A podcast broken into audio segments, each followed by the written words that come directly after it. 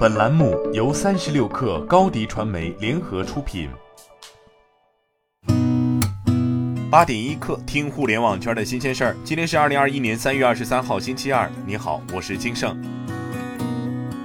昨天，英特尔回应杨笠代言争议称，注意到与杨笠相关推广内容引发了广泛争议。这种情况并非我们的预期。多元包容是英特尔文化的重要部分。我们充分认识并珍视我们所处的多元化世界，并致力于与各界伙伴一起创造一个包容的工作场所和社会环境。三十六氪获悉，工信部公布关于修改《中华人民共和国烟草专卖法实施条例》的决定征求意见稿，在负责中增加一条，作为第六十五条。电子烟等新型烟草制品参照本条例中关于卷烟的有关规定执行。此次修改主要是落实党中央、国务院关于推进电子烟监管法制化的要求，明确电子烟等新型烟草制品的监管法律依据，并做好与《中华人民共和国未成年人保护法》等法律法规的衔接，发挥好法治固根本、稳预期、立长远的重要作用。昨天有消息称，中国造车新势力蔚来、理想汽车和小鹏汽车已接洽投行筹备回港上市事宜。对此，蔚来、小鹏、理想三家都向中国证券报记者表示，对此消息不予置评。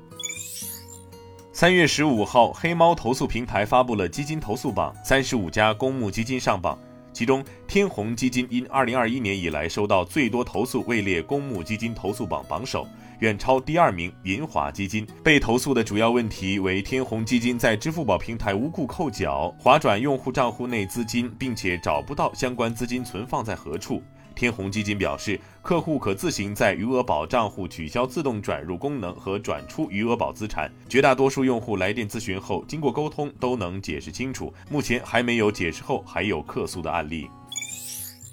大众集团旗下豪华车品牌保时捷日前披露了2020年财报。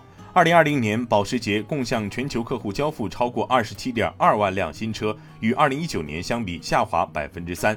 二零二零财年营业收入为二百八十七亿欧元，对比上一财年增加逾一亿欧元。其中，销售利润为四十二亿欧元，销售回报率为百分之十四点六。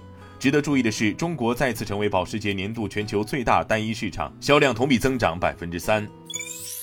众研科技宣布完成1.8亿元 C 加轮融资，本轮融资由 IDG 资本、前海母基金、中青旅红旗基金共同领投，元和控股跟投。